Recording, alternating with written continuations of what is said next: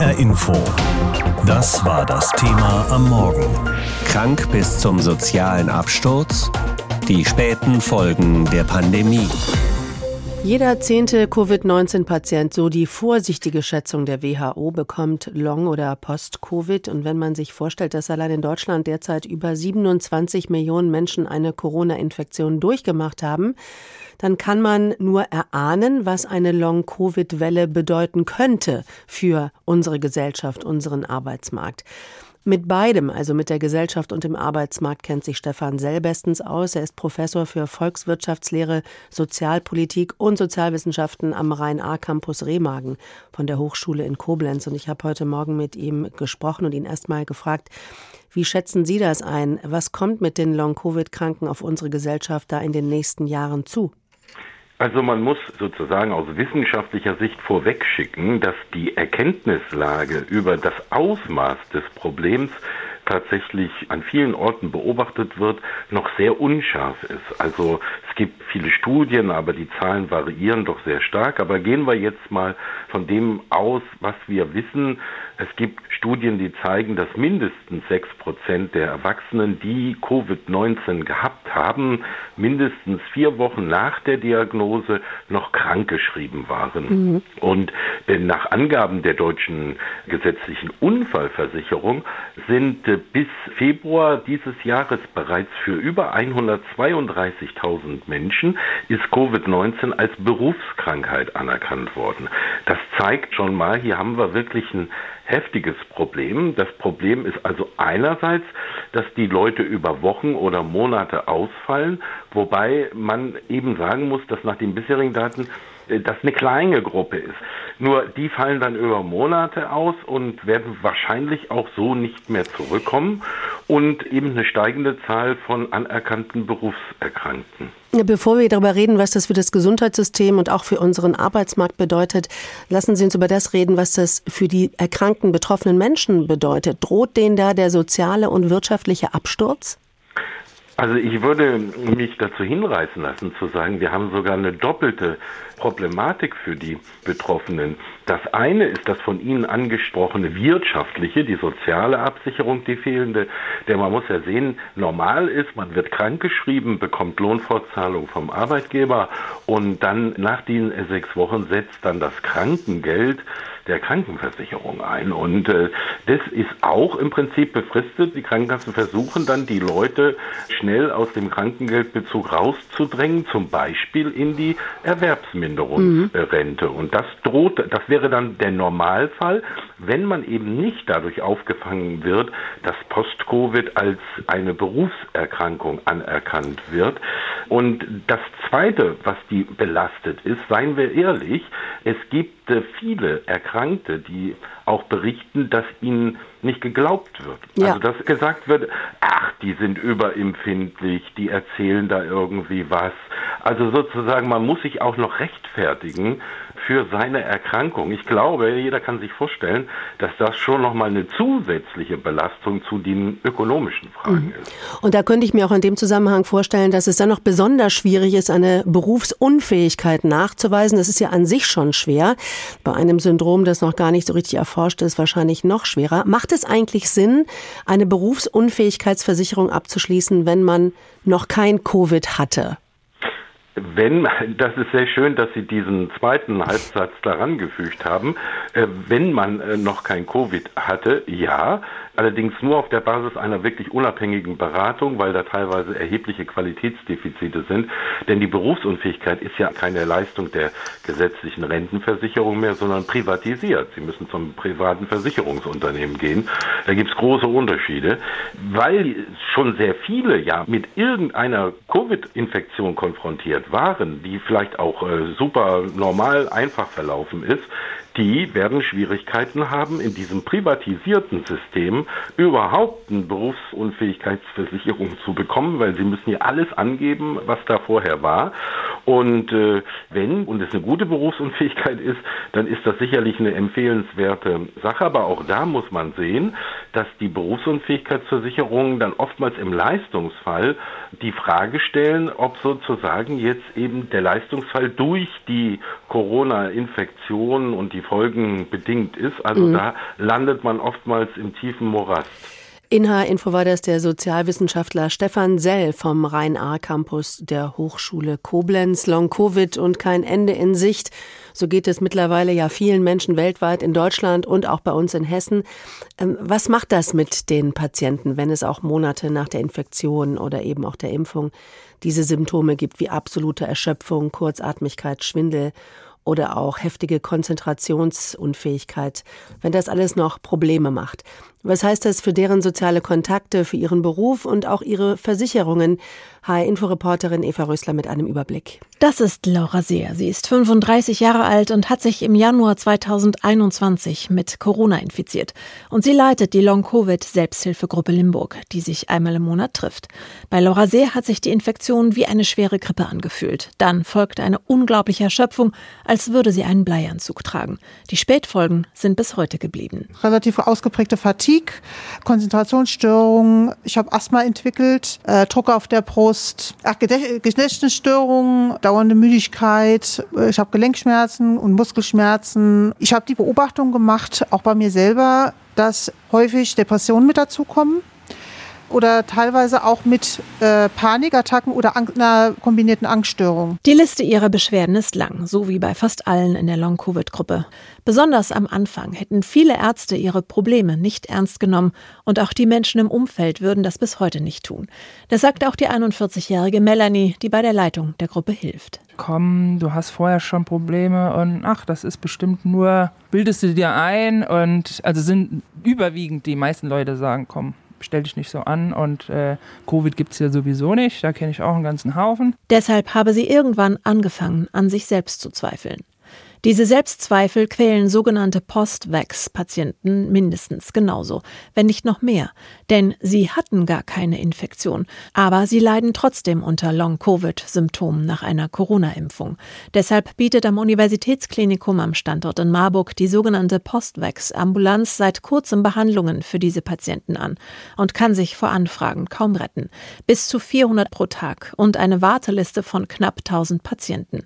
Bernhard Schiefer, Chefarzt der Kardiologie in Marburg leitet diese Ambulanz. Meistens tragen die Patienten irgendein bisher nicht bekanntes immunologisches Defizit in sich, sei es eine unerkannte Infektion, sei es ein genetischen Defekt im Sinne einer Autoimmunerkrankung und in diese Erkrankung hinein wird geimpft. Dann kommt es zur Ausprägung dieser Symptome. Für die Versicherungen macht es keinen großen Unterschied, ob ein Patient Corona hatte und dann Long-Covid entwickelt oder ob er wegen einer Impfung Long-Covid-Symptome hat.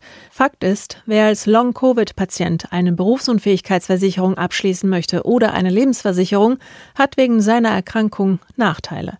In einem Statement des Gesamtverbandes der deutschen Versicherungswirtschaft heißt es, ist die Covid-Erkrankung vollständig auskuriert, steht dem Abschluss einer Berufsunfähigkeitsversicherung nichts im Wege. Gibt es Langzeitfolgen, so wie Long-Covid, so ist gegebenenfalls damit zu rechnen, dass Versicherer Zuschläge beim Beitrag berechnen oder Ausschlüsse bestimmter Ursachen vorsehen. Dieses Vorgehen gilt für Long-Covid genauso wie für alle anderen Vorerkrankungen auch. Und so sind Patienten mit Long-Covid am Ende mehrfach beeinträchtigt und benachteiligt. Sie haben gesundheitliche Probleme, werden teilweise gesellschaftlich stigmatisiert und müssen bei Versicherungsabschlüssen mit schlechteren Bedingungen rechnen. Ja, 100.000 Menschen leiden nach einer Corona-Infektion an Langzeitbeschwerden, manche so sehr, dass sie ihr normales Leben gar nicht mehr weiterführen können. Da ist dann die Rede von Long-Covid. Aber solche Langzeitsymptome können nicht nur nach einer Infektion vorkommen, sondern auch dann, wenn man sich eigentlich genau davor schützen wollte, nämlich mit einer Impfung. Von diesen seltenen Fällen berichten Betroffene und auch Mediziner. Sie haben auch einen Namen dafür parat. Post-Vac-Syndrom, also übersetzt Nachimpfungssyndrom. Und was dahinter steckt, darüber habe ich mit Cornelia Eulitz aus unserer Wissenschaftsredaktion gesprochen, kurz vor der Sendung schon. In Deutschland sind 180 Millionen Impfungen verabreicht worden.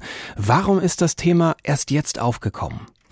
Ja, also das liegt sicher daran, dass die Symptome bei der Masse der Impfung natürlich sehr, sehr selten auftreten und ähm, man hat die auch nicht systematisch aufgezeichnet. Und äh, beim Paul-Ehrlich-Institut, das ja für die Impfstoffsicherheit zuständig ist, da können solche vermuteten Fälle von unerwünschten Impfnebenwirkungen ja gemeldet werden. Aber da sind eben nicht so viele Fälle aufgelaufen, dass das Paul-Ehrlich-Institut da ein Risikosignal erkannt hätte. Mhm. Vielleicht ist es deshalb, weil die Beschwerden oft ja diffus sind und äh, vielleicht auch gar nicht der Impfung direkt zugerechnet wurden. Und man muss auch sagen, das Thema ist auch ein heißes Eisen, weil natürlich Mediziner oder Wissenschaftler, die sagen, die Impfung könnte krank machen, die wollen ja nicht in die Nähe von Impfgegnern gerückt werden und da fasst man das Thema vielleicht besser gar nicht mhm. an. Trotz alledem, Karl Lauterbach, der Bundesgesundheitsminister, hat vor ein paar Tagen in einem Tweet gefordert, dass dieses Post-Vac-Syndrom besser erforscht werden muss. Was weiß denn die Wissenschaft bislang darüber? Ja, nicht allzu viel. Also es gibt noch keine veröffentlichten Studien. Im Moment, äh, da stützen wir uns vor allem auf Fallbeschreibungen, die uns Mediziner geben, die Postwerk-Patienten behandeln. Da gibt es zum Beispiel die neurologische Post-Covid-Sprechstunde an der Charité in Berlin, wo auch Postwerk-Fälle behandelt werden. Da geht es vor allem um Kopfschmerzen, um Schwindel, um äh, chronisches Fatigue-Syndrom. Also man sieht schon, das ist alles ein bisschen ähnlich wie bei Post-Covid und auch am Universitätsklinikum in Marburg hier bei uns gibt es eine Spezialambulanz, bei der sich Menschen dann mit unterschiedlichsten Symptomen vorstellen. Und was da auffällt, ist, dass vor allem junge Frauen wohl betroffen sind. Und viele von denen haben unerkannte Autoimmunerkrankungen oder auch andere genetische Defizite. Gibt es denn da auch schon irgendeine Erklärung, was genau diese Langzeitfolgen nach den Corona-Impfungen dann auslösen können? Nein, also da gibt's bislang nur Hypothesen. Eine Hypothese ist, dass das bestimmte Viren sind, ähm, wie zum Beispiel das Epstein-Barr-Virus, die im Körper ruhen und die dann durch die Impfung reaktiviert werden und dann diese Beschwerden verursachen. Oder auch, dass Menschen bestimmte Autoantikörper haben, die dann bei der Impfung aktiv werden und sich gegen den Körper richten. Aber das ist wissenschaftlich noch nicht gut verstanden. Eine Impfung, die nicht besonders gut vor Ansteckung schützt, dafür aber krank machen kann, wenn man eben zufällig irgendein schlummerndes Virus oder eine Immunkrankheit hat, von der man vielleicht gar nichts weiß. Ist das nicht ein Argument, sich dann lieber gar nicht impfen zu lassen? Nein, also das sagen bislang alle Wissenschaftler, die sich zu dem Thema äußern. Auch eine Infektion würde ja diese Mechanismen im Körper wahrscheinlich auslösen, weil die Impfung ja sozusagen eine kleine Infektion simuliert. Und diese unerwünschte Immunreaktion, die wäre vermutlich bei einer Infektion noch stärker und würde auch länger andauern. Außerdem gibt es ja, soweit das bislang bekannt ist, viel, viel weniger Fälle als beispielsweise bei Post-Covid. Aber die Medienberichterstattung lenkt im Moment natürlich auch die Aufmerksamkeit darauf. Bislang werden ja vor allem die Symptome behandelt, ähnlich eben wie auch bei Post-Covid. Was ist denn das Ziel der Wissenschaftler, um das auch bei dem Post-Vac-Syndrom künftig besser in den Griff zu bekommen? Ja, also du hast völlig recht. Bislang geht es vor allem darum, die Situation für die Betroffenen zu verbessern. Also Leute, die zum Beispiel das chronische Fatigue-Syndrom haben, äh, denen versucht man durch Pacing zu helfen. Das heißt, dass die lernen, sich nicht zu überlasten und dass sie ihren Zustand dadurch nicht noch schlimmer machen. Aber Symptome behandeln reicht natürlich nicht. Und da ist sowohl ein Ziel für die nächsten Monate, die Menschen rauszufiltern, die da ein erhöhtes Postweg-Risiko haben und die entsprechend zu schützen. Und da ist, soweit ich ich das weiß, auch die Universität Marburg zusammen mit dem Paul-Ehrlich-Institut jetzt dran. Voraussetzung ist aber, dass man dieses Syndrom genauer wissenschaftlich beschreibt und versteht. Cornelia Eulitz aus der HR Info Wissenschaftsredaktion war das mit Informationen zum sogenannten Post-Weg-Syndrom, das bei einigen Menschen nach der Corona-Impfung auftreten kann und das jetzt wissenschaftlich genauer untersucht werden soll. Eine Covid-19-Infektion kann einiges anrichten, im schlimmsten Fall sogar Dinge, die nicht mehr weggehen. Ich habe mit Jördis Frommhold gesprochen. Sie ist Chefärztin in der Median-Klinik in Heiligendamm an der Ostsee. Sie ist eine der Long-Covid- oder auch Post-Covid-Expertinnen. Sie hat schon über 2000 Erkrankte behandelt und ich habe sie erst einmal gefragt, was ist denn eigentlich das entscheidende Merkmal einer Long-Covid-Erkrankung, wenn es sowas überhaupt gibt? Also da ist schon mal die Gretchenfrage. Ähm, Long-Covid kann bis zu 200 verschiedene Symptome haben, in immer unterschiedlicher Konstellation. Das heißt, nicht ein Long-Covid-Patient gleicht letztendlich dem anderen und das macht es natürlich ähm, in der Diagnosestellung schwer.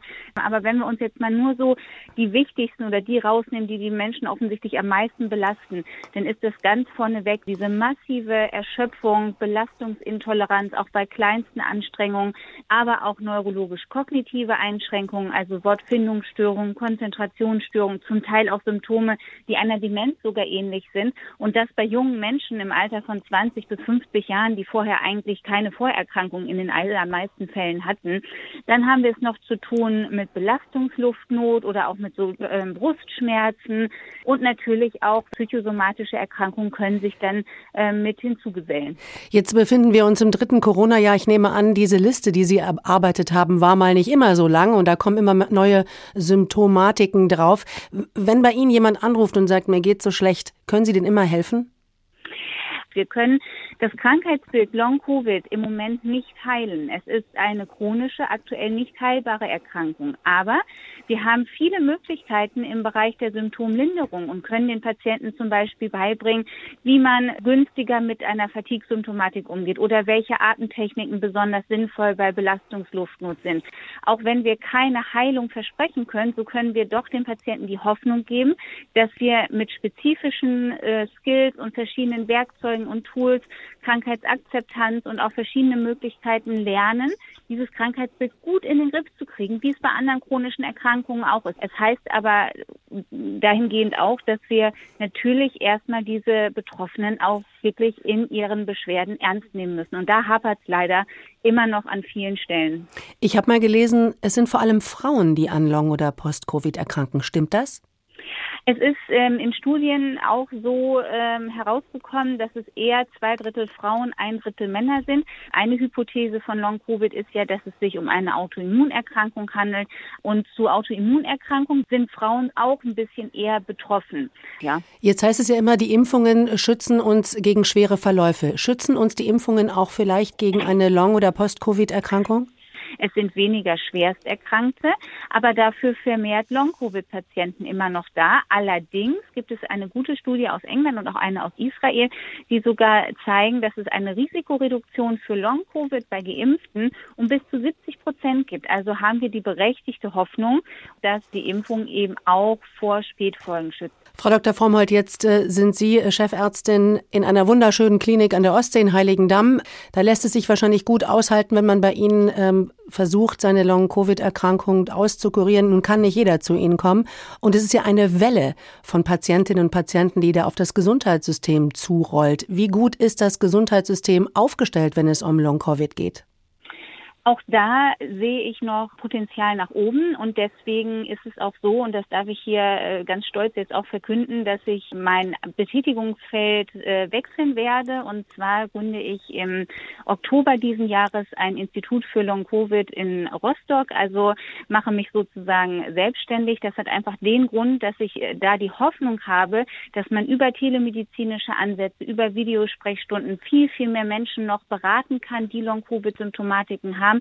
Das ist, glaube ich, im Moment das, was am allermeisten gefragt ist, weil sehr, sehr viele Patienten, auch jetzt, kommen zu mir und sagen, ich habe schon das und das und das alles abgearbeitet, aber keiner sagt mir richtig, wie es weitergehen soll. Und dieses zu, in die richtige Bahn zu bringen, eine Patientenlotsenfunktion sozusagen anzubieten, ist, glaube ich, genau das, was wir im Moment brauchen und was vielen Menschen weiterhelfen wird. Also, so wie ich das höre, ist es wichtig, dass die Menschen, die denken, sie haben Long-Covid oder Post-Covid, dass sie auch wirklich sprechen und dass sie sich an ihren Hausarzt, an Medizinerinnen, Mediziner wenden.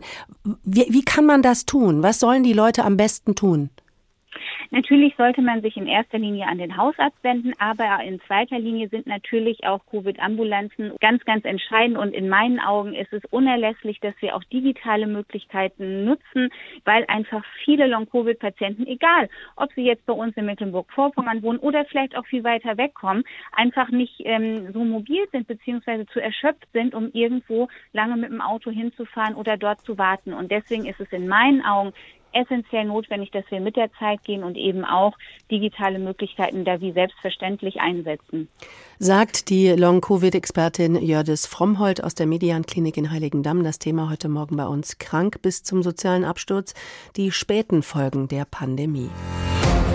HR Info. Das Thema. Wer es hört, hat mehr zu sagen.